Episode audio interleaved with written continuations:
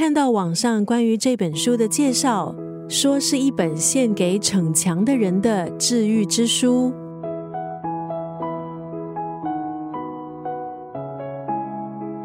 今天在九六三作家语录分享的是日本得奖作家西加奈子的这本作品《草莓、极光与火焰》的这段文字。两千零四年，西加奈子凭借小说《葵》在日本文学界崭露头角。隔年，因以超过二十万本的销售成绩，成了畅销书。西加奈子多部作品之后被改编成电影，还有电视剧。这本《草莓、极光与火焰》聚焦八位不同年龄、不同身份的人物，从不同视角讲述来自家庭、职场、社会的刻板规则给人所施加的压力。每个人都有软弱的时刻，但很多时候为了维持人设而逞强。这本书收录八个短篇故事，其实围绕着同一个主题。让人如释重负的一句话，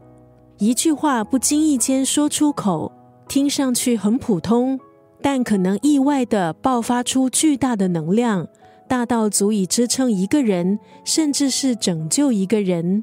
今天在九六三作家语录分享《草莓、极光与火焰》当中的这段文字：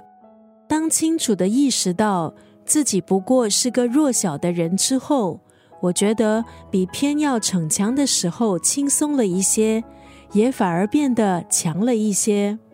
其实，能够接纳自己软弱的一面，就是让自己坚强起来的起点。当清楚的意识到自己不过是个弱小的人之后，我觉得比偏要逞强的时候轻松了一些，也反而变得强了一些。